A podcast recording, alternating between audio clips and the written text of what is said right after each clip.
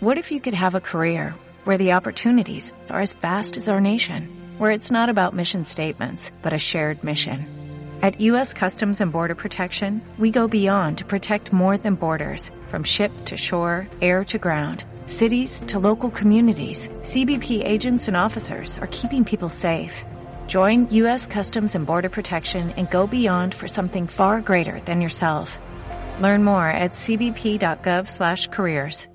Menudo lío ahí en Londres. Eh, primero echan a una Emery como entrenador del Arsenal, ponen a Freddy Ljungberg, ahora no para de sonar Marcelino, eh, entre otros nombres.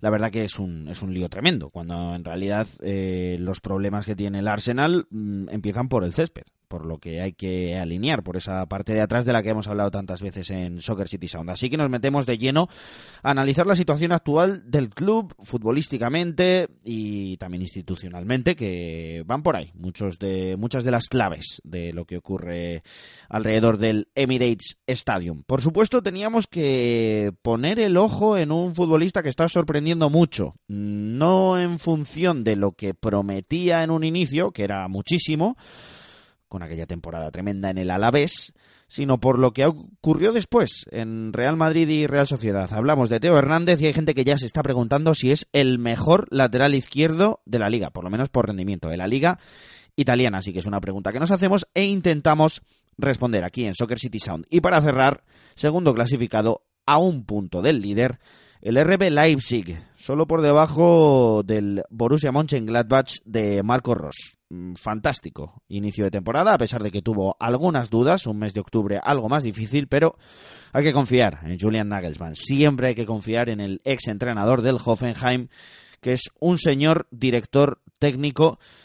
La verdad que mm, tenía muchas ganas de ver este RB Leipzig y nos metemos la lupa encima de Julian Nagelsmann y su nuevo equipo en Bundesliga que está cosechando los resultados que muchos de nosotros esperábamos, con una plantilla realmente maravillosa, repleta de juventud y que creo que tiene mucho que decir no solo esta temporada, sino en las que vienen. Así que, sin más dilación, da comienzo aquí, otro Soccer City Sound.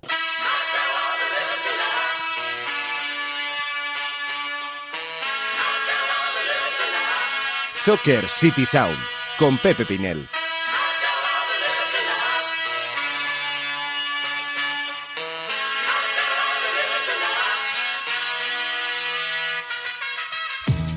Muy buenas Soccer Citizens, bienvenidos al sonido del fútbol internacional de Soccer City Media. Bienvenidos a Soccer City Sound.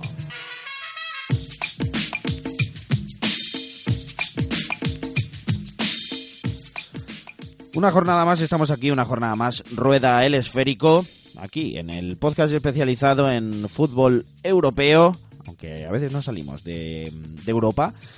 Así que nada, nos metemos ya de lleno, muchas cosas que contar.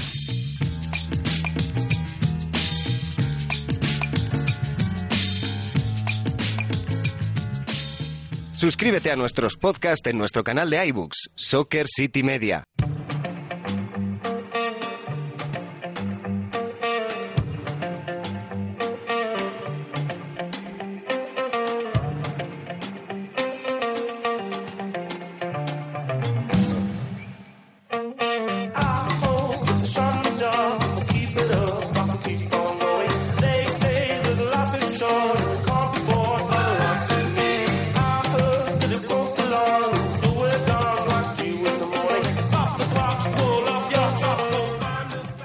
De costumbre, suena mm, Foals cuando queremos hablar de fútbol inglés. Y mm, ha habido un tema de actualidad últimamente entre la institución de Unai Emery, el eh, primer partido de Freddy Ljungberg a cargo del equipo londinense y los rumores de muchos entrenadores que podrían llegar, entre ellos, de los que más estoy leyendo o de los que más fuerza tienen, es Marcelino, es entrenador del eh, Valencia. Mm, La verdad que no sé, no sé qué pensará nuestro protagonista en el análisis hoy de todo esto. Así que, sin más dilación, le doy paso. Paco Mariscal, ¿qué tal? ¿Cómo estás, amigo?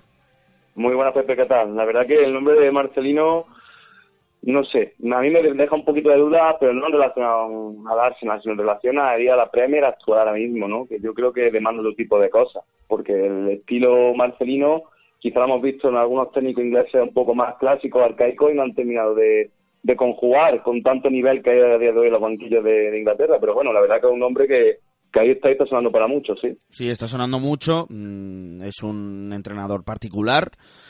Yo tampoco termino de verlo, ¿eh? Y no porque no me guste Marcelino, que me gusta muchísimo, pero no sé si es lo que ahora mismo necesita el Arsenal. Mm, También. Además, Marcelino necesita de una fortaleza defensiva especial y mm, es que eso directamente no lo tiene en la plantilla. Así que es cierto que llega a mercado invernal, pero es que se está hablando más de, de las incorporaciones, por ejemplo, de los entrenadores, etcétera, que, de cualquier incorporación atrás, que yo creo que al final es lo más importante. En el caso que nos ocupa actualmente, el entrenador es Freddy Lumberg, tiene bastante pinta de interino, pero bueno, también la tenía Solskjaer el año pasado. Lo primero que hizo fue ganar en el derby londinense frente al West Ham, además remontando con una muy mala primera parte y una segunda parte en la que se entonó ligeramente. Lo más importante, se cambia de dibujo se vuelve a la línea de cuatro y se intenta potenciar el talento que hay, eh, metiendo un futbolista claramente por dentro en la media punta con ese 4-2-3-1 y con un doble pivote. Eh, pues que intente sostener y que ayude a, la defensa. Esta es la idea inicial del nuevo Arsenal en el caso de que Ljungberg aguante. Si llega Marcelino, por ejemplo, no será 4-2-3-1, pero será 4-4-2, con lo cual se, se mantiene ¿no? la idea de línea de cuatro y doble pivote. Sí, eh, yo creo que evidentemente yo no había podido ver nada de, la carrera como entrenador de Ljungberg hasta, yo tampoco, que, yo tampoco. Hasta, que debutó contra el Norwich, si no me equivoco, por el primer partido.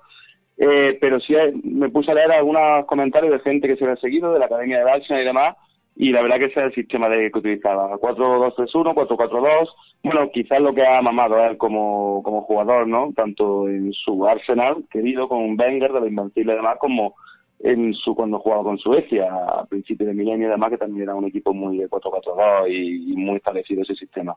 Bueno, sí, lo que tú comentas sobre todo, Pepe, la línea, las principales novedades tácticas son esas, la línea de 4 atrás, porque Emery también empezó con 4, pero al final yo creo que por una cuestión numérica de intentar protegerse un poco más, sumó un central más, que tenía la plantilla, y carrilar, etcétera, pero Ljungberg ha prescindido de esto, un doble pivote bastante bueno bastante horizontal y muy posicional no se no se descuelga prácticamente ni Torreira ni Shaka de ahí y sobre todo a partir de tres cuartos de campo donde se marca la diferencia porque la inclusión de Mesut Özil mm, en la media punta dos extremos va a ser simétrico, otra vez asimétrico, dependiendo quién, quién ocupe las bandas, porque hemos visto, han pasado por ahí Mellán, Martinelli, Willock, Nicolás Pepe, que fue titular contra el West Ham, los dos partidos anteriores no lo fue, y yo creo que pues eso intenta sumar la mayor pieza ofensiva posible, mayor talento posible, a sabiendas de que de que el Arsenal, mm, yo creo que la única manera de, mejorar algo este equipo, porque tú lo has dicho en la introducción, defensivamente llegue el que llegue, así será el entrenador más consagrado del mundo, le va a costar horrores por el nivel individual, es intentar adelantarse en el marcador o intentar eh, que predomine tu calidad ofensiva por encima de, lo que tienes en defensa. Sí, vamos, yo creo que ahora mismo, por lo menos con la plantilla que tiene, no le queda, no le queda otra. Y yo creo que es un poco lo que intentó, eh, con, confiando mucho en el talento de Nicolás Pepe, que yo creo que todavía, evidentemente, puede dar una versión muchísimo mejor de la que ha dado hasta el momento. Un futbolista quizás algo frío, muy joven, que a mí me da la sensación de que necesita muchísima adaptación, sobre todo a nivel mental, sobre todo a nivel mental. No sé si le puede haber hecho daño eh, verse en la situación de repente. Es una explosión muy fulgurante la pasada temporada, prácticamente nadie le conocía hace un año. Eh, de repente llega al Arsenal mm, por una cantidad de dinero ingente. La verdad que es, es difícil la adaptación de este tipo de futbolistas, pero hay que confiar, por supuesto, en que vaya a ser algo positivo. Pero como tú dices, mismos problemas en defensa, es algo que no se puede ajustar actualmente. Probablemente de ahí la idea de, esos tres centrales, digamos, que, intentó llevar a cabo Emery que también eh, se podía ver en los futbolistas de banda, que yo creo que son más carrileros todos en general que, laterales. Eh, yo creo que evidentemente si tienes que elegir una posición para Maitland Niles, pues probablemente sea mejor, ¿no? Como, como carrilero, eh, probablemente también, incluso Héctor Bellerín, y, yo creo que tiró un poco por ahí la idea de, Emery, pero bueno, paso atrás y a intentar hacerlo de nuevo, pero los problemas en defensa pues eh, van a continuar, porque mm, si nos metemos en nombres, Paco, eh, directamente es que falta calidad. Sí, sí, sí, es un problema, ya un mal endémico. Yo hace poco puse en tweet eh, porque investigó un poquito y miré por la última década, desde la temporada 2009-2010 y para revisar nombres y a mí me sale realmente de garantía, al menos durante su primer, eh, su primer, los primeros años cuando llegó, con Cien Lee y algún tramo bueno de Mertesacker, pero es que por lo demás, la cantidad del Arsenal, desde, yo creo que desde la salida de Sol Campbell, te lo digo sinceramente, y eso hace muchísimos años, no han firmado bien ahí. Yo creo que es un problema de dirección deportiva que ni Wenger supo subsanar, firmando a muchísimos centrales, proyectos de centrales jóvenes con 18, 19, 20 años que no habían tenido apenas mm, carrera, trayectoria, y cosa que no se ha subsanado tampoco esta temporada, porque ya hemos hablado mil veces de que, bueno, al final casi sobre la bocina llegó David Luiz, que bueno, que no vamos a hablar de David Luiz ahora aquí porque sería larguísimo, tiene sus defectos, tiene sus virtudes, pero desde luego para esta defensa del Arsenal no era apropiado. Chambers, Mustafi, que no ha dado el nivel que dio en Valencia para nada, sí, en ese caso, en ese caso no me parece tanto error de dirección deportiva, a mí me parece buen fichaje. llegado a aquel momento, eh, venía de ser un futbolista que se había destapado en el mundial, que luego llega al Valencia y, tiene un rendimiento fantástico para mí, eh, fantástico, fantástico, fuera de toda duda, y luego pues es que mira, en Londres no, no, no ha cuajado, ¿no? Pero yo creo que sí, estoy contigo. De las pocas apuestas, esa te puede salir mal, eh, pero a priori positiva, pero el resto quizás ahí pues esa pata no, no, no, no, no ha funcionado bien a la hora de intentar conjugar con el resto que sostengan todo lo, todo lo demás.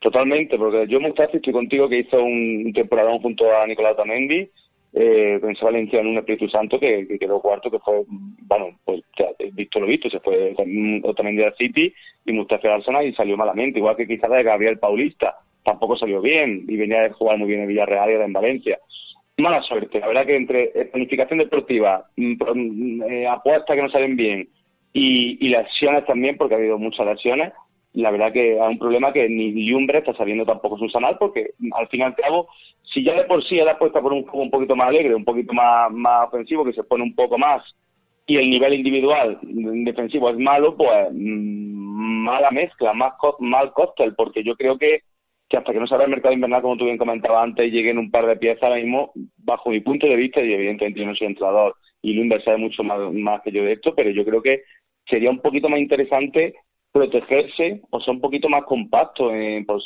en campo propio, no sé, quizás no exponerse tanto. Por ejemplo, el partido contra el West Ham, veamos las dos laterales muy arriba. Vale que el doble pivote eh, estaba muy horizontal, pero ni Torreira ni Shaka tienen, son grandes especialistas en girar sin correr hacia atrás, eh, quizá un poquito más uruguayo en el robo. Y luego es que si no hay nivel individual es imposible. O sea, al final Ben está salvando los muebles semana tras semana. Se intenta recuperar a Granit Xhaka, eh, acabamos de hablar de él. Yo creo que nunca ha llegado a dar, probablemente mm, al final de la primera temporada parecía que empezaba a ser el futbolista que, se podría esperar, pero sí que es cierto que nunca ha dado el nivel que, se esperaba de, de él y es primordial mm, contar con la mejor versión de, de Saka para que este equipo salga adelante.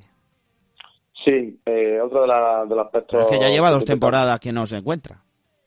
Sí, es una pena porque a mí me parece un futbolista bastante muy válido y yo creo que para la zona actual es un jugador bastante interesante. Lo pensé cuando lo fichó Wenger, pero no, no, no ha terminado de, de ser el que era en el Gladbach. Yo creo que también se le ha intentado reconvertir a pivote posicional único en muchísimas ocasiones y ahí el suizo se pierde bajo el punto de vista. En el era un gran futbolista junto con Christopher Kramer, el alemán, eh, pero con Dahut, pero no, no, no es un jugador para, llevar la manija, no es un, ese medio centro puro que todos conocemos organizador, sino que necesita jugar quizá un poquito más arriba, pero es que claro, el Arsenal tampoco tiene, ha tenido ese ese futbolista, ese medio centro para que Saka pueda jugar un, poco, un poquito más de libertad, ni Gendouzi, ni Lucas Torreira lo son bajo mi punto de vista.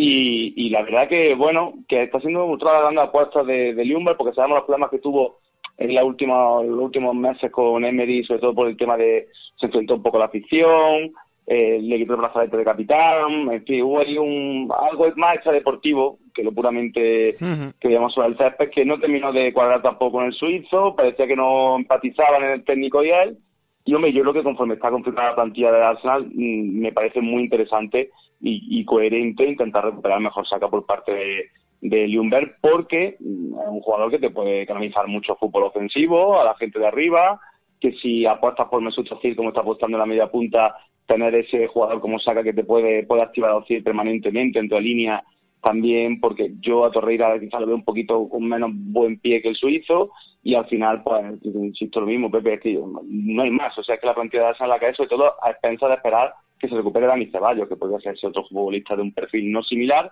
que se ocupa una posición en el campo junto a un pivote más, más defensivo.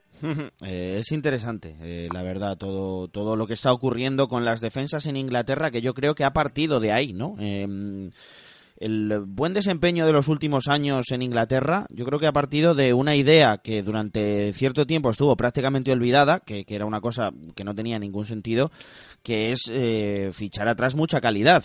Y, en los últimos años se está viendo y los eh, grandes rendimientos se están apoyando en, buenos rendimientos de, en fase defensiva. Se puede ver en el Leicester con, un, con un rendimiento fantástico de Soyuncu, con, con el fenómeno Van Dijk, que tú ya lo sabes, yo incluso le hubiese dado el balón de oro, porque me, me, pareció el futbolista más determinante de la pasada temporada, independientemente de que no tenga esas cifras tan increíbles, aunque si te pones a bucear, sí las tiene, como que se, ha pasado una temporada entera sin que nadie le supere, o sea, eso me parece mejor que marcar 45 goles, o sea, eh, en ese sentido, pero bueno, eh, yo sí se lo hubiera dado a Van Dijk, y claro, es fundamental, y es que el Arsenal no tiene nada ni nada parecido a, a lo que agarrarse, con lo cual, eh, si, si tiras de un estilo más ofensivo, en el que se te noten, intentas que se te noten menos las carencias, al final vas a estar mucho más destapado, vas a sufrir igual, y, yo lo que te pregunto es, Paco, ¿de qué sirve echar una Emery si luego se evidencia que los problemas son de base? No, no, no tienen tanto que ver con el entrenador, que seguro que hizo cosas mal una Emery,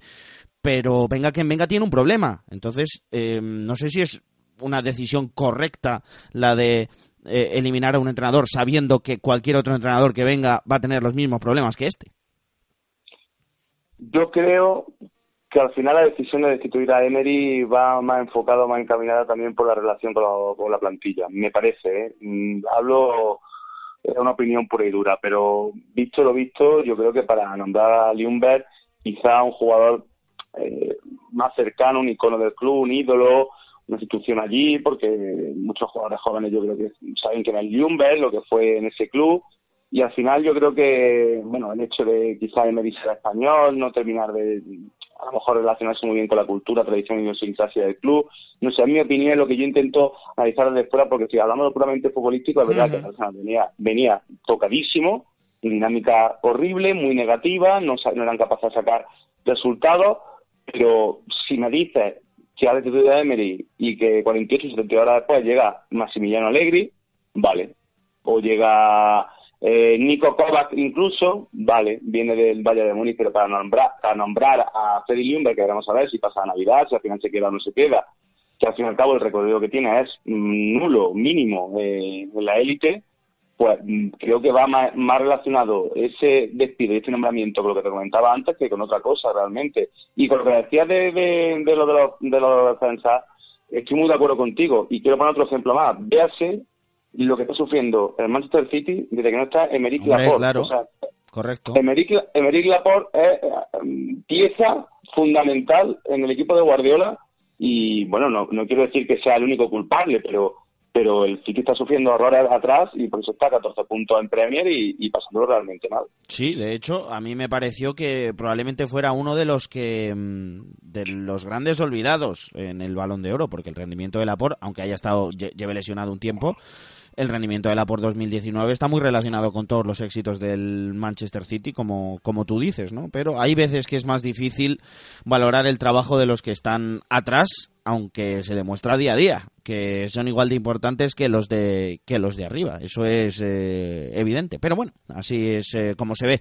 Antes de irnos no puedo dejar de preguntarte. Son ya muchos puntos entre el Liverpool y el Manchester City. Mm, a ver imposible no es. imposible no es el Manchester City. hace falta que pregunte.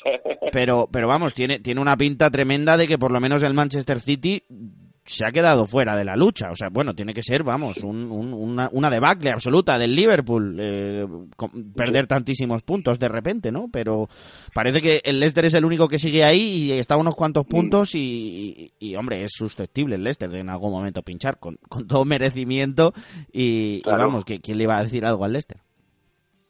El Leicester está a ocho, está a ocho puntos. Tiene, en breve tenemos, no sé si en un par de semanas tenemos un Leicester-Liverpool, no sé si en Anfield o en el King Power Stadium, no sé ahora mismo, pero bueno, un enfrentamiento entre ellos. Si todo llega igual y el Leicester es capaz de ganar y se pone a cinco, pues mira, mm, ¿por qué no? Ahora, la pregunta que va relacionada con entre Liverpool y City, entiendo que, que para mí es que se ha tenido totalmente de roja la Premier. O sea, me parece mm, prácticamente imposible que el City lo gane todo lo que queda y que pierda cinco, cuatro, cinco, seis partidos el Liverpool.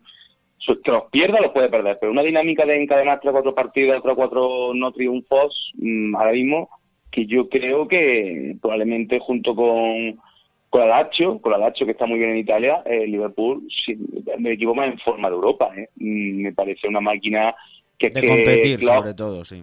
Que, es que Klopp, mm, fíjate, que quizá el principal déficit que tenía la temporada pasada era que, el fondo de armario no estaba dando el do de pecho o no estaba o cuando lo utilizaba mm, el equipo se resentía al fin y al cabo no sacaba los resultados que sacaba con el once de gala. Esta, esta temporada se lo está haciendo el otro contra el Bournemouth jugó Slade Chamberlain eh, jugó Navi eh, contra el Everton en, el derby eh, rotó sentó a Sarai Firmino jugó Origi la Lana Sakiri y resultado tras resultado son tres puntos tres puntos y encima con una sensación de superioridad aplastante vaya a donde vaya, la que, la que estaba dando eh, el City las dos últimas temporadas, porque el Liverpool hizo una temporada de campeón la temporada pasada, pero no tenía esa, esa sensación de superioridad que yo estoy viendo esta tan manifiesta y para mí es que, vamos, mmm, aquí queda grabado y lo comentaremos tú y yo off the record o en otro programa cuando sea a lo largo de la temporada, pero me parece de verdad prácticamente imposible que, el City sea capaz de ser campeón este año. La verdad que tiene, tiene mala pinta. Yo creo que ya se ha dejado demasiados, demasiados puntos. Eh, pero bueno, mm, la verdad que es una competición muy bonita la que se está viviendo estos años entre Manchester City y Liverpool, pero parece que este año le está ganando claramente la partida Klopp a Guardiola. El otro día hice una reflexión, ya lo comentaremos, la suelto y, para que piensen un poco los que, los que nos escuchan y, nos meteremos en ello con, con, más profundidad, pero que me llama la atención cómo hay algunos entrenadores de mentalidades más rígidas, de estilos más rígidos, que están sufriendo mucho y que fueron los que dominaron el fútbol hace demasiado, hace no demasiado. Y ahora mismo los entrenadores de planteamientos mixtos y que se sienten más cómodos en partidos de diferentes registros y que son capaces de cambiar planteamientos, etcétera, etcétera, parece que les está yendo mejor eh, en este en este momento actual que, vive el fútbol. Estoy hablando, por supuesto, de, de, entrenadores tipo Simeone, al que le está costando mucho y, está intentando adaptarse y hacer el equipo un poquitín más ofensivo y, bueno, pues le está costando por, por lo que sea. Y a Guardiola también le, está costando porque es un equipo al final más previsible y mm, poco a poco, con el paso de los años, te, te van pillando y yo creo que, bueno, pues eh, eso es lo que, lo que está ocurriendo. El otro día Solskjaer pues le pilló muy bien el plan a, Guardiola y le salió pues de maravilla, prácticamente quitándole quitándole la Premier o las opciones que tenía. Paco. Eh, Sobre esto, perdóname, ya, ya, acabamos, de verdad, muy, muy breve. Sobre esto que comenta, y sabes que yo, bueno, lo sabes porque es así, tengo bastante simpatía hacia Mourinho, no, yo no me escondo nunca, un técnico que sabes que siempre me ha gustado. Creo que incluso sus detractores estarán conmigo en que fíjate que el propio Mourinho se está adaptando un poquito más a las circunstancias que están siendo un poquito más, no sé si ofensivo o no ofensivo, pero quizá un poquito más de lo que tú comentas de intentar hacer planteamientos diferentes y no sé lo que era. Es que Mourinho fue el pues primero que murió con su idea. Fue el primero que, que, fue el primero que claramente eh, fracasó. Y, se, quedó, Se, quedó, se quedó sin opciones y, y bueno, ha tenido un tiempo para pensarlo, claro. ha tenido tiempo para pensarlo, pero que muchos vuelven, tú lo sabes igual que yo, que han tenido tiempo y siguen con la misma idea, siguen siendo intransigentes y a mí, y a mí siendo yo, mm, bueno, pues simpatizante, ¿no?, de, la carrera de Mourinho, eh, me ha sorprendido para bien, ¿eh? yo no esperaba, yo esperaba sinceramente que el Tottenham iba a estar bastante peor con él, ¿eh? no me parece una apuesta bueno, tampoco muy muy muy bien tirada y sin embargo me está sorprendiendo para bien sobre el debate que tú comentas y creo que es súper interesante desde luego. A mí, a mí también me está sorprendiendo positivamente, pero es que es alegre, le ha cambiado por lo menos la mentalidad, esa sensación de depresión que tenía el Tottenham yo creo que mm, se ha ido ligeramente, ¿no? Que les pesa un poquitín menos todo lo que ocurrió, haber perdido la final de la Champions, etcétera, etcétera, y que se ha renovado un poco el ánimo, porque bueno, joder, tiene buena plantilla el Tottenham al final, y, yo creo que muy, muy acorde a lo que le puede pedir eh, Mourinho, futbolistas como Dele Alli o como Heung-Min que marca uno de los goles de su carrera, pues eh, le viene, vamos, como anillo al dedo, sin ninguna duda, el, el bueno de Mourinho, Heung-Min en fin, Paco, eh, un placer como siempre charlar contigo de fútbol. De hecho, se nos ha ido la conversación un poquitín, un poquitín larga, pero bueno, eh, ya en las próximas semanas trataremos. De hecho, tengo pensado hacer contigo un especial para, para Radio Marca de Navidad, así que vamos hablando. Un abrazo enorme, amigo. Otro muy fuerte para ti, Pepe. Chao. Soccer City, el fútbol en todas sus formas.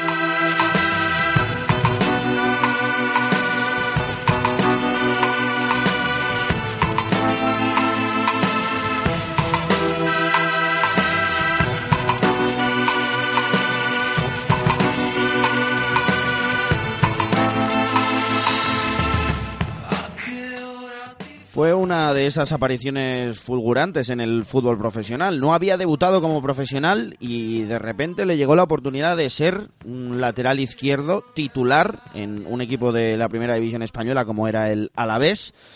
Se marcó un auténtico temporadón. El Atlético de Madrid quiso recuperarlo porque estaba cedido, pero se metió de por medio el Real Madrid. Eh, se hizo con Teo Hernández y le dio un puesto en una plantilla que pretendía seguir ganando Champions League. Bueno, pues por la razón que sea, em, el canterano del Atlético de Madrid, con nacionalidad española y francesa, no cuajó en, la capital, eh, vistiendo la camiseta del Real Madrid. Mm, tuvo muchas dudas, muchas críticas, mm, daba la sensación de que no, no, no daba el nivel.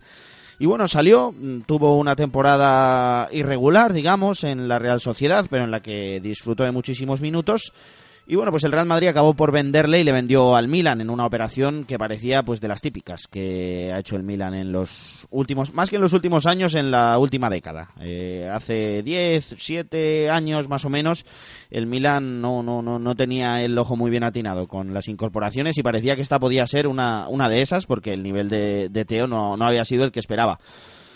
Bueno, pues ahora, en el momento actual, a diciembre de 2019, parece que los detractores de aquel, de aquel fichaje tienen que callarse, porque ahora mismo el debate es si es o no el mejor lateral izquierdo de toda la serie. Adrián Soria, ¿qué tal? ¿Cómo estás? Hola Pepe, ¿qué tal? ¿Es el mejor o no? Bueno, pues una pregunta eh, quizá complicada, ¿no? Pero, pero por el momento en el que pasa Teo Hernández, yo diría que sí, que de momento es el mejor y sobre todo el más influyente en su equipo, porque es cierto que, bueno, que después tenemos a, Alexandro, ¿no?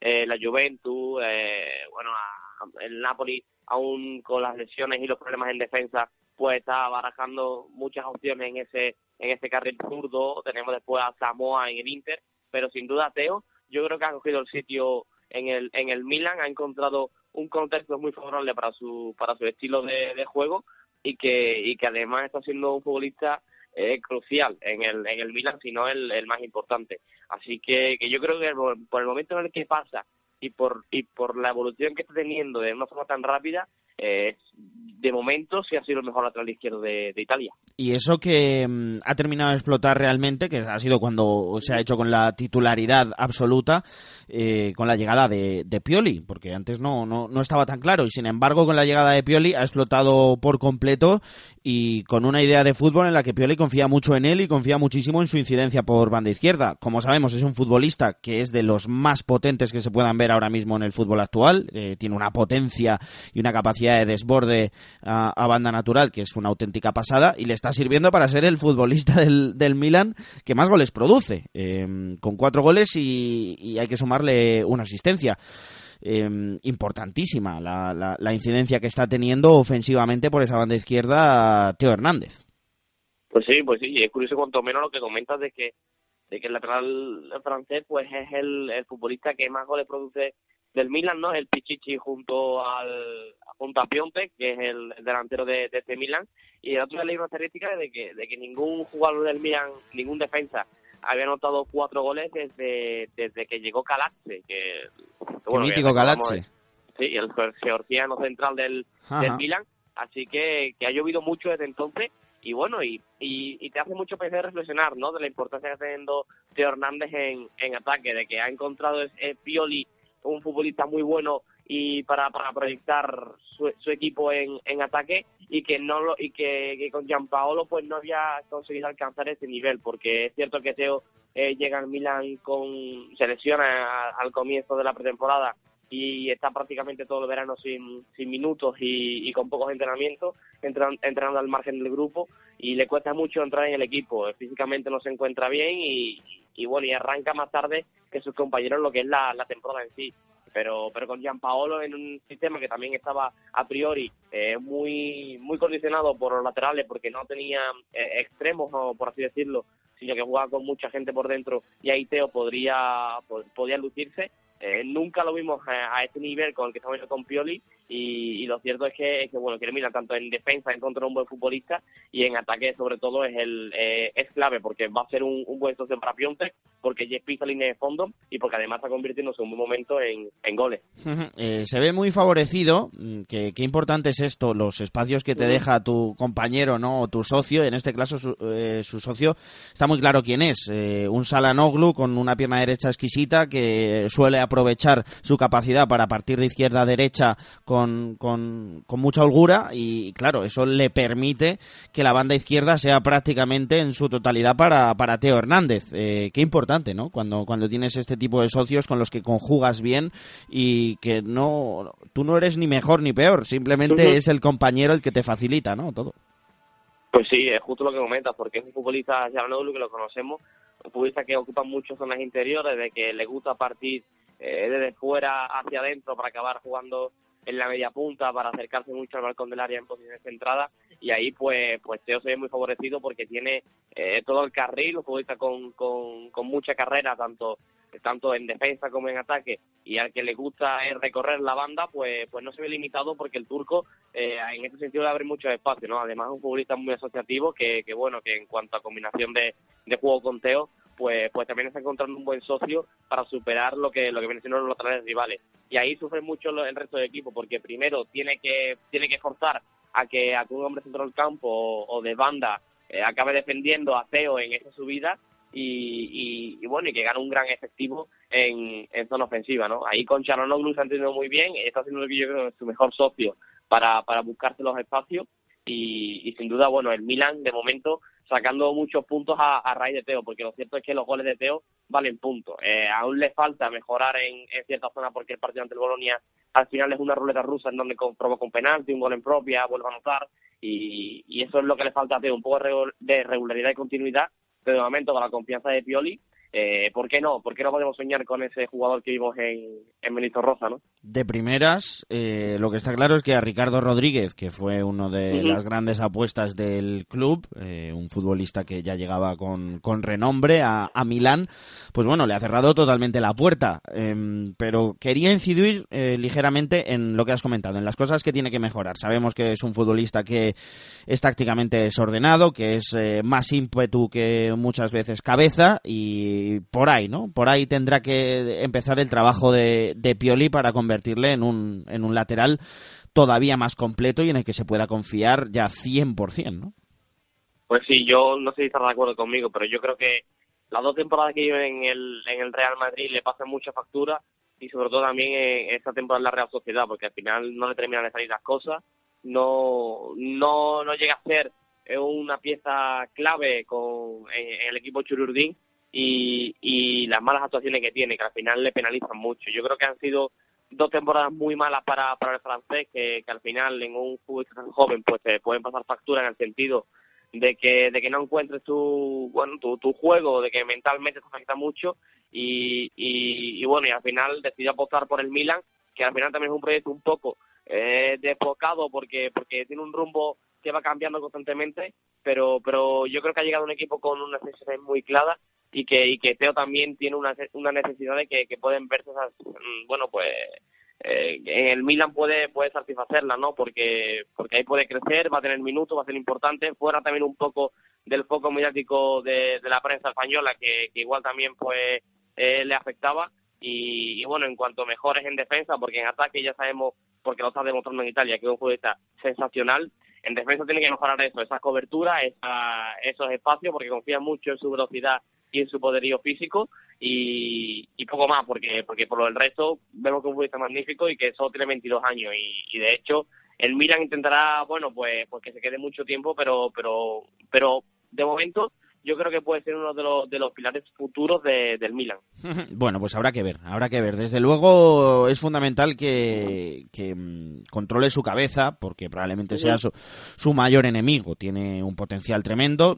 Ya se vio en el Alavés, y es que en el Alavés ya lo demostró. Sí. Eh, máximo nivel en primera división, eh, sin ir más lejos, pone el broche a la temporada con un golazo escandaloso en la final de la Copa del Rey de contra el. Barcelona. Eh, ya desde ese momento ya demostró cuáles eran sus virtudes y desde entonces parecía que nos había demostrado muchos más sus defectos que, que, que todas esas virtudes ¿no? que habíamos visto en el Alavés.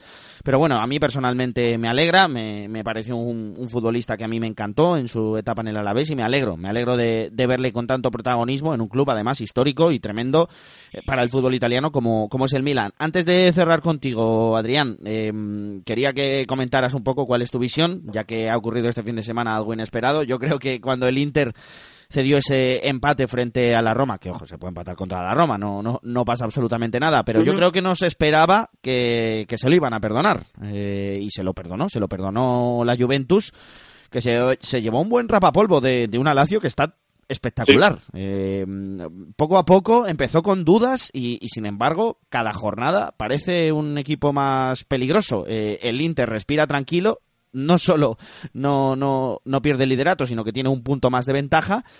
Y parece que la Lazio puede molestar un poquito si continúa en esta línea.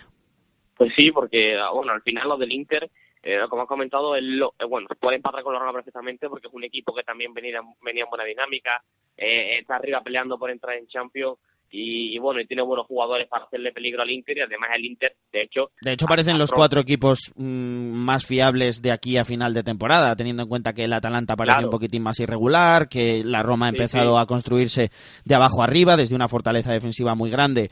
Fonseca ha intentado ir creciendo ya cada vez más de forma ofensiva y yo creo que son los cuatro equipos un poco entre los que se va a, a decidir todo. Yo creo que las quinielas ahí van, van a barajar muy poco, ¿no? Es cierto que el Cagliari está metido en esa zona eh, champion, pero, pero bueno, al final es también una de las sorpresas de la temporada, ¿no? Y, el Inter, pues también llegaba un poco al, al, partido, aunque es cierto que Conte no hizo rotaciones y jugó con su once de gala, pero también llegaba al partido pensando un poco en la, en la semana europea, ¿no? Donde se juega el pase a los octavos y eso puede influir. Un empate que, que, que bueno, que, que podía hacerse bueno o malo y lo cierto es que la Lazio ayudó a que a que fuese muy bueno para, para el equipo Nerazzurro porque le gana a la Juventus con, con mucha eh, superioridad. Yo creo que, que, era un golpe sobre la mesa el equipo de Inzaghi porque uh -huh. como bien ha comentado Pepe empezó empezó muy regular lo hemos comentado muchas veces de que es un equipo que siempre le ha faltado continuidad porque de hecho en Europa eh, ha pegado un batacazo increíble.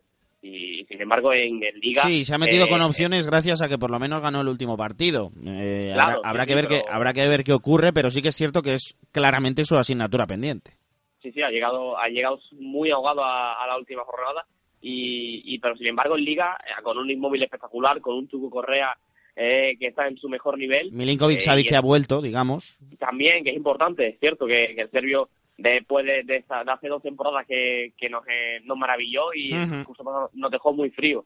Y, al final al Lazio le gana con mucho ímpetu, le gana sabiendo jugar al, fútbol, porque yo creo que el partido que hace el Lazio es muy bueno, atacando muy bien los espacios, y sobre todo lo que evidencia es que en la Juventus hay un problema, hay una crisis interna y que y donde donde Sarri no ha conseguido eh, conseguir implantar su, su estilo de juego y que, y que al final pues pues que evidencia que, que la Juventus tiene carencia que la era post-Alegri eh, y estábamos dejando más sombras que luces y que, y que no era tan fácil ganar eh, nueve o ocho juegos consecutivos. Normal, y se enfadó mucho. Eh, creo que fue al final de la pasada temporada sí. cuando mm, dijeron, bueno, la Juventus se da por hecho que tiene que ganar eh, la liga. Uh -huh. y, y, él se enfadó mucho y dijo, perdona, eh, eso, eso automáticamente convierte el, el trabajo de, de, toda una plantilla y de todo un club en ganar una liga en, en algo sí, no, no inmerecido, pero sí automático. Y eso evidentemente no es así. Hace falta mucho trabajo para que no se te caigan las plantillas, para mantener la motivación, el ambiente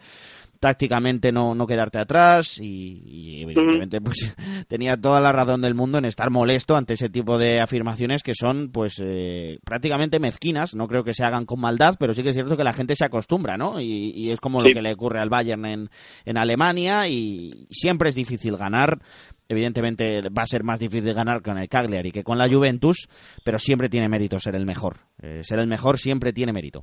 En fin, eh, seguiremos hablando de todo esto que tiene. A mí me está encantando la serie este año, después de un par de años en los que me, he venido un poco abajo, que tú lo sabes que yo era muy de, la Serie A y en estas ah, últimas dos temporadas no, no he estado tan, tan metido porque me faltaba algo y sin embargo este año estoy encantadísimo y sobre todo estoy encantado de hablarlo contigo, que, se me pasan los minutos eh, pues volando porque, porque me gusta mucho, me gusta mucho compartir estas, estas opiniones y este análisis. Un abrazo muy grande, Adri, de verdad.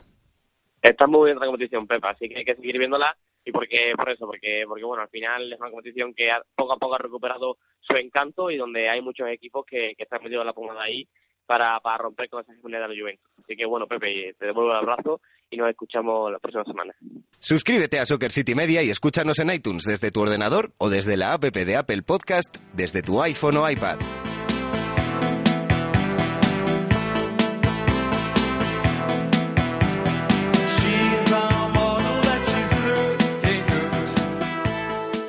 Es un proyecto del que toca hablar todos los años, pero probablemente con la apuesta que se ha hecho en el banquillo, con la llegada de Julian Nagelsmann, este RB Leipzig sube, si no un par de escalones, por lo menos uno, seguro en su capacidad para competir en el fútbol alemán, y no solo en el fútbol alemán, sino en competiciones continentales como la Champions, que en un inicio le costaba bastante, pero parece que se va entonando y que se va acostumbrando al ritmo de competición, esa competición europea que tanto desgaste produce con esos partidos entre semana. Para hablar de Bundesliga, pues es que no, no, no, es que no, es que no hay otro nombre. No, no puedo presentar a otra persona que no sea Héctor Díaz. ¿Qué tal? ¿Cómo estás, amigo?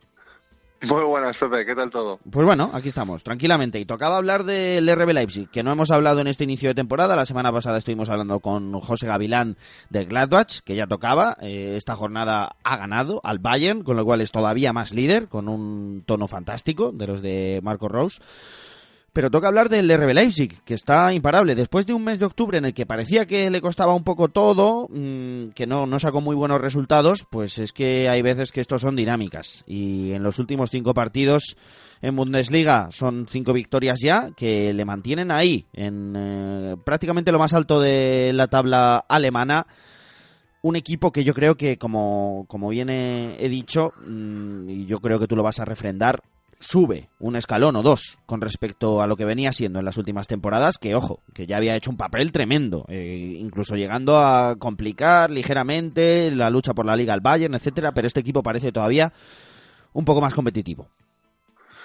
Sí, es verdad que, que la dinámica del, del RB Leipzig desde que ha irrumpido en la Bundesliga ha ido de menos a más, ¿no? Ha tenido sus momentos, sus baches, pero bueno, es, es lo, lo, habitual, lo normal. Ya el año pasado, como bien decías, ya se ve que es un equipo esto de tener en cuenta que cuando aparecía en el calendario de los dos grandes, sobre todo de Dortmund y del Bayern, bueno, pues era una fecha señalada porque era un equipo que podía competirles, que podía hacerles perder tiempo, que les jugaba muchas veces de tú a tú y que suponía un, riesgo y bueno, digamos que un reto para los, los, grandes equipos en Alemania, que en este caso eran Dortmund y, el Bayern. Es cierto que este año eh, inició un poco con dudas el proyecto Nagelsmann. Yo creo que era algo a, esperar, ¿no? O quizás que, que, es algo normal porque había que hacer que Nagelsmann se sintiera cómodo, que se adaptara a, a lo que se le iba a pedir, que los jugadores se adaptaran a su vez a las demandas del técnico, a su idea de juego, a sus mecanismos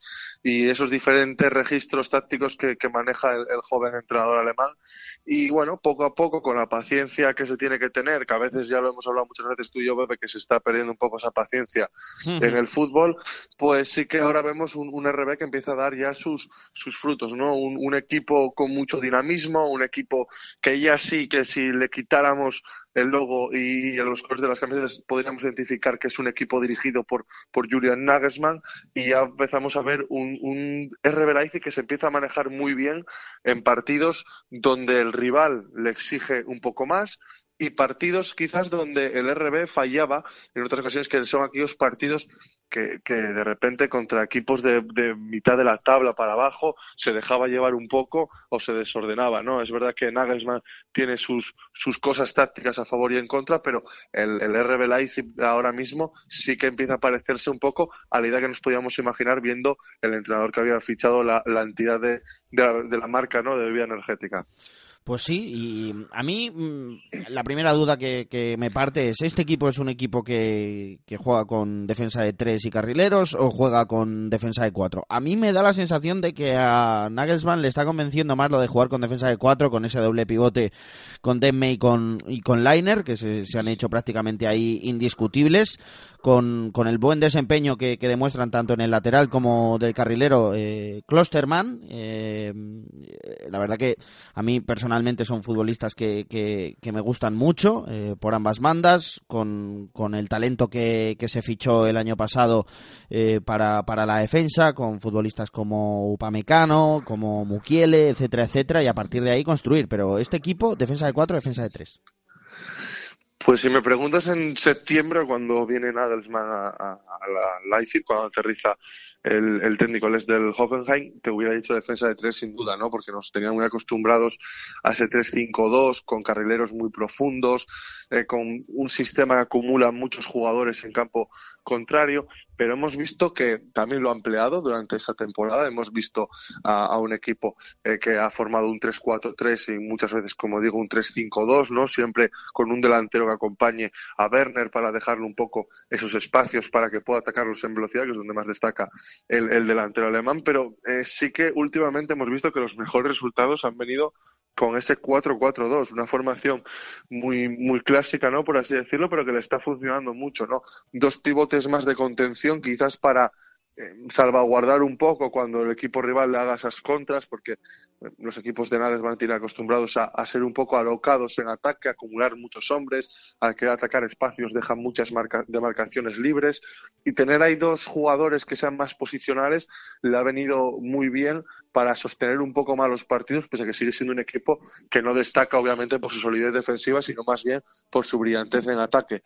Creo que el 4-4-2 ahora mismo le está convenciendo mucho, también a nivel europeo le convence mucho más, el equipo junta mucho más líneas cuando no tiene el balón, sobre todo la, a la hora de, de tras pérdida repliegan mucho, mucho mejor, mucho más cómodo. Laima y Den están siendo claves para que el equipo pueda sostenerse mucho más y mantener ese equilibrio. Así que sí que es verdad que Nagelsmann nos tenía acostumbrados a jugar con línea de tres, pero ahora mismo estamos viendo un RB que funciona muy bien con cuatro defensas, que sigue teniendo dos laterales aún así profundos, aún así que se incorporan en ataque cuando la situación lo requiere, pero que se protege mucho más tras pérdida y cuando esos ataques con muchos efectivos en campo rival, pues no, no fra cuando fracasan, cuando no llegan a buen puerto, pues tener por lo menos solidez y armas para detener los contraataques del equipo rival. Son futbolistas los que hay eh, a partir de tres cuartos, eh, ya hemos hablado de ese doble pivote, pero a partir de ahí son, son futbolistas de muchísima calidad, ya sea Forsberg, que, que bueno, eh, yo creo que está fuera de toda duda su calidad, eh, el buen desempeño de Nkunku, por supuesto, tampoco vamos a descubrir ahora a Savitzer, ¿no? Y, es a partir de ahí donde ocurren muchas cosas en el conjunto de Nagelsmann y, estos futbolistas que están tan acostumbrados a ocupar zonas interiores dejan mucho espacio para las subidas de, de Klosterman y de Halstenberg, que evidentemente generan muchísimas superioridades y le están viniendo de maravilla a un Timo Werner que mm, yo creo que está recuperando el tono de hace un par de temporadas y está imparable. Y que le ha venido muy bien el sistema que, que le ha puesto alrededor eh, el técnico actual del, del Real y como decimos Nagelsmann creo que eh, ha, entendido que Werner es el delantero idóneo para su estilo de juego y Werner creo que entiende que los mecanismos que tiene a la hora de atacar los equipos de Nagelsmann le favorecen. El hecho de generar caos en la defensa rival, de producir eh, esos desajustes que provocan a su vez huecos para que los pueda atacar en velocidad, creo que son un arma que Werner puede sacarle mucho partido, ¿no? Al igual que cuando el equipo rival trata de salir a la contra y a su vez el RB trata de, de contragolpear cuando roba balón y salir con espacios a la espalda de la defensa, ahí se hace imparable, ¿no? Hablabas de todos esos jugadores que acompañan a Werner, sobre todo Fosberg y Savitzer sí que eh, son jugadores que tienen mucho talento con el balón, además de tener una cierta velocidad en el juego que también ayuda a entender eh, que, que, Werner eh, pueda aprovechar espacios que, que, dejan estos futbolistas y sobre todo para darle profundidad a Hastenberg y a Klosterman que aprovechan todos esos desbarajustes que crean los hombres de arriba. Creo que estamos viendo en los últimos partidos un Leipzig que entiende que cada movimiento de, de, jugador tiene que ir acompañado del movimiento de otro. Cuando uno se desmarca, rápidamente ya otro futbolista ocupa ese espacio y a su vez el que se ha desmarcado trata de cubrir un poco la zona que se ha dejado eh, descuidada. Creo que son, de verdad, son mecanismos interiorizados que han llevado su tiempo y que sobre todo el que más está destacando es Werner, que además está acompañando siempre de un delantero con un poco más de envergadura, como bien puede ser Schick o como bien también puede ser Poulsen, que eso también le ayuda a fijar centrales y que actúa un poco como aquella dupla, salvando un poco las distancias entre Aller y Jovic, no sé si te acuerdas en el Eintracht, Sí, con, claro. pues muy parecido, sobre todo aprovechando la velocidad, como decimos, de Werner. Eh, la verdad que conjugan ahí muchísimas cosas, muchísimos futbolistas de calidad. Ni siquiera estamos hablando de Kevin Campbell, que es un futbolista del que quizás se esperaba un poquito más, pero que es evidente su calidad está fuera de toda duda. No está, no está teniendo un año muy goleador Yusuf Poulsen, pero es un futbolista que aporta pues muchísimo. Patrick Schick mmm, tampoco está teniendo demasiados minutos, pero es un futbolista que, que todavía está a tiempo de, de explotar como futbolista y yo creo que es un sitio fantástico y al lado de, de, del bueno de Timo Werner, yo creo que tiene espacio ahí, así que tiene muchísimas alternativas. Eh, lo que mm, resulta curioso de este equipo, este proyecto, es que es muy completo, que tiene gran profundidad, que tiene grandes futbolistas de talento que todavía pueden ser muchísimo mejores. Yo me quiero centrar mmm, primero en la defensa, con esos fichajes el año pasado de Upamecano, con Ate, Mukiel, etcétera. Este verano que ha llegado Ampadú, eh, lo han Cándido no está teniendo minutos, pero, pero hablamos de una profundidad eh, realmente buena. ¿Cómo has visto la progresión de estos futbolistas de los que se espera muchísimo, esos centrales franceses que prometían una barbaridad y que le encantaban, por ejemplo, a Andrés Onrubia y hablaba muy bien de ellos. ¿Tú qué les has visto en su progresión desde el inicio de la pasada temporada? Eh, ¿Les ves realmente como lo que apuntaban? Bueno, eh, las etiquetas eh, yo creo que en algún caso fueron eh, excesivas, ¿no? Es decir, se pensaba que Upamecano iba a ser el mejor central ya hace dos temporadas, o al menos esa impresión tenía yo. Me ha llevado alguna otra discusión por, por redes sociales, pero obviamente sí que son dos, dos centrales que sobre todo combinan muy bien la corpulencia, ¿no? El físico que tienen con, con la velocidad, ¿no? Y también un poco con, con inteligencia. Son centrales eh, muy listos que saben cómo, cómo colocarse, sobre todo el, el, actuar a la hora de, de cubrir espaldas o dar coberturas a sus compañeros. Sí es verdad que Upamecano le ha costado un poco por, por el tema de las lesiones. Creo que Konate creció mucho la temporada pasada. Fue un central que realmente me impresionó porque era muy dinámico, porque además, como te, como te estaba diciendo, me parecía que era un central muy inteligente.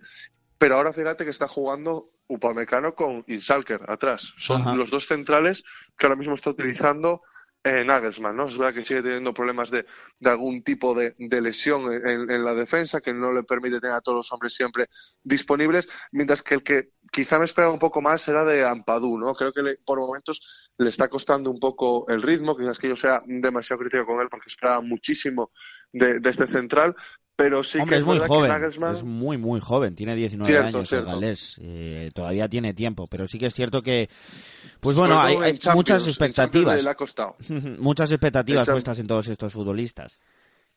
Sí, son, son muchos perfiles que tiene Nagelsmann a su disposición, pero por ahora fíjate que, como decía, es Upamecano, que pese a que es joven, ya tiene una experiencia porque empezó muy, muy temprano en esto, y también Insaga, que es el que le aporta experiencia, le da un poco más de, de, fútbol un poco más, más rudo, pero que hasta ahora está siendo eficaz y es el por lo que se, la pareja de centrales por la que se decanta el técnico.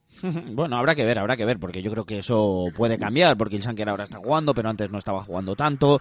Eh, habrá que ver cuál es la progresión de Sarachi, que yo tenía muchas ganas de verle, pero con la llegada eh, fulgurante que ya hemos comentado aquí muchas veces de Klosterman y Halstenberg, que parece que se han quedado ellos con los laterales y, no los quieren compartir, pues habrá que ver. Sarachi también ha jugado, digamos, como de centrocampista en alguna ocasión. Em, la progresión de Haidar a mí me llama, eh, me genera curiosidad, ¿no? Porque era un futbolista que en el Salzburgo era muy importante. No sé si quieres destacar a alguien de, estos que vienen por debajo, eh, porque ya están consagrados, pues Forsberg, Savitzer, eh, estos futbolistas ya consagrados, en Kunku que está empezando a entrar y, se espera mucho, ¿no? Yo creo, o por lo menos yo esperaba mucho de Haidar, Sarachi, etcétera. Mm, precisamente, bueno, uno que, ya está consolidado, lo, conocemos perfectamente. Klosterman sí que me encantaría destacarlo porque mm, es un jugador que realmente me fascina, tanto en el lateral como en el central y es muy importante no solo para el equipo, sino para la selección alemana. Está empezando a ser un jugador muy importante, quizás el, el futbolista que tenga la llave para que Kimmich pueda pasar otra vez al centro de máquinas de la selección alemana, volver al medio del campo. Es un jugador que a mí me encanta por su inteligencia sobre el campo, por su rigor táctico en muchas ocasiones y es muy importante, ¿no? También sí que quizás de todos esos que vienen por, por debajo, sigo teniendo mucha fe en, en Nkunku, ¿no? Es verdad que le falta a veces mejor toma de decisión, le falta un poco... Está jugando, ¿eh? está eh, jugando bastante este año. Sí, sí, le falta, le, falta un poco, ¿no? Es un jugador demasiado dinámico, eh, con, con, mucha electricidad y a veces le falta un poco de pausa, ¿no? Saber un poco más, medir los tiempos, un poco más de regularidad incluso en su juego, pero sí que empieza a ser importante. Yo creo que Nagelsmann ha detectado que tiene ahí mucho futuro, mucho talento. Quizá el que se está quedando un poco más es, es Lukman, ¿no? que prometía mucho en aquella etapa en el Everton, pero, pero bueno, todavía, como tú bien decías, son jugadores jóvenes, nunca se sabe de qué puede ser de ellos, ¿no? Me acuerdo que, que Campbell eh, parecía que venía al RB Leipzig a, morir y resulta que los dos últimos años eh, ha sido un jugador muy importante, aunque este año vuelva otra vez a perder un poco de protagonismo. Creo que Nagelsmann tiene la, la suerte de tener un equipo con jugadores muy jóvenes y que todos los de los que estamos hablando pueden ocupar diferentes demarcaciones en el campo y eso enriquece mucho más las opciones del técnico a la hora de configurar diferentes sistemas con defensa de tres, con defensa de cuatro, eh, con un, equipo más largo, un equipo que quiera jugar al contragolpe, que pretenda mover rápido el balón, tiene muchas herramientas y por eso es, ah, por ese el motivo que el RB Leipzig está ahora mismo eh, bien en la Champions, clasificado para octavos y que está arriba en lo alto de la clasificación de la Bundesliga junto con el Borussia Mönchengladbach. Está claro que necesita mm, mantener un buen tono defensivo, y que, que, los futbolistas del centro del campo sigan desempeñándose bien. Por supuesto, también le vendría de maravilla que siguiese marcando Timo Werner los goles que, que está marcando en esta primera temporada de Julian Nagelsmann al frente del RB Leipzig, ¿le ves eh, como un equipo ya preparado para pelear de aquí al final? Porque con el bajón que, han dado tanto Bayern de Múnich como Borussia de Dortmund, con, con el rendimiento actual del Gladbach que presenta las dudas de si le dará con la profundidad de plantilla que tiene, este equipo parece bastante hecho y que va en línea ascendente. No sé yo si hablar a estas alturas de, un posible candidato al, título es hablar de, demasiadas cosas, pero a mí me parece que a día de hoy podría serlo. Bueno, eso es que tiende a ser muy poco positivo con, estas cosas. tú al final piensas que el Bayern al final se, se, rehace y se lo lleva. A ver, el año pasado yo dije que hasta que no veo un equipo alzarse con el trofeo que no sea el Bayern, siempre seguiré dando por, favorito al Bayern y en enero del año pasado estábamos hablando de que el Dortmund le sacaba nueve puntos. Sí, sí, pero, sí que... ambos pensábamos que sí que es cierto que, era el favorito, pero el año pasado, a pesar de que estaban las cosas mal, le veía más favorito que este año, fíjate. Sí, eso, eso sí que lo comparto. Sí que veo al Bayern eh, menos favorito incluso que el año pasado, que ya le habían caído palos desde todos los sitios, desde todas las direcciones. Pero sí que es verdad que este RB eh, creo que se lo empieza a creer, creo que tiene capacidad para dar más de un susto. Eh, es difícil no predecir si hasta mayo va a aguantar el nivel, sobre todo por el tema defensivo. ¿no? Al final es un equipo que arriesga mucho en ataque, que su manera de jugar es demasiado agresiva y a veces tiende a, a desproteger un poco, ¿no? La, la parcela defensiva, ¿no? A desproteger un poco su propia portería. Eh, habrá que verlo, porque en la Bundesliga sabemos que las dinámicas eh, son, son diferentes, ¿no? Son a, otras ligas. Hay veces que los equipos que empiezan muy bien acaban desastrosamente mal. Mismamente el Borussia Mönchengladbach el año pasado estaba muy bien y acabó muy mal el campeonato. Y sobre todo otro factor que creo que es clave. Eh, el RB Leipzig va a tener que jugar también partidos de Champions, va a tener que saber Nagelsmann cómo gestionar eso, dos competiciones, los octavos de, de final de la Champions te exigen ya mucho más, hay que ver un poco si este RB eh, va a poder aguantar el ritmo. Lo que sí que está claro y que podemos confirmar es que sigue progresando y sigue dando pasos hacia adelante el proyecto de los Toros Rojos. Bueno, pues habrá que ver y lo seguiremos de cerca el resto de la temporada. A mí me está encantando eh, esta parte alta con este Gladbach, con este RB Leipzig, esperando la mejoría de Dortmund y, Bayern de Múnich. Yo creo que nos queda una segunda vuelta intensa, interesante. Ya sabemos, hay parón en, eh, en Bundesliga. es curioso lo sigue, lo sigue manteniendo la, competición germana, así que mm, a partir de entonces, a partir de entonces es cuando las cosas se, se ven más claras, que de hecho el año pasado se empezó a ver todo muy claro a raíz de, mm, de la vuelta después de, Navidades. Eh, Héctor Díaz, como siempre es un placer que te pases por aquí, que nos eh, dediques eh, unos minutitos para charlar tranquilamente de fútbol. Ya sabes que para mí es un auténtico placer y te doy infinitamente las gracias. Un abrazo enorme, amigo. Ya sabéis que el placer y las gracias siempre serán de mi parte. Un saludo, Pepe.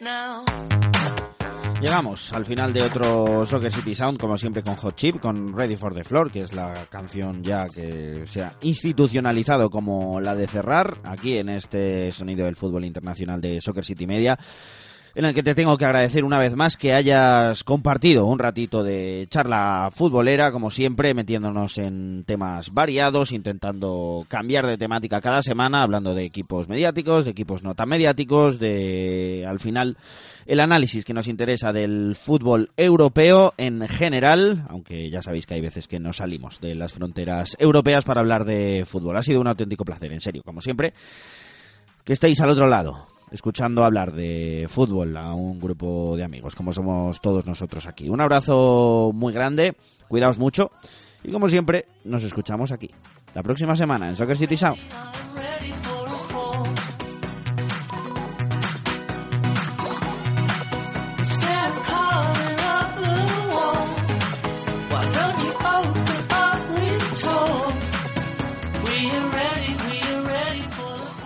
Soccer City Sound con Pepe Pinel.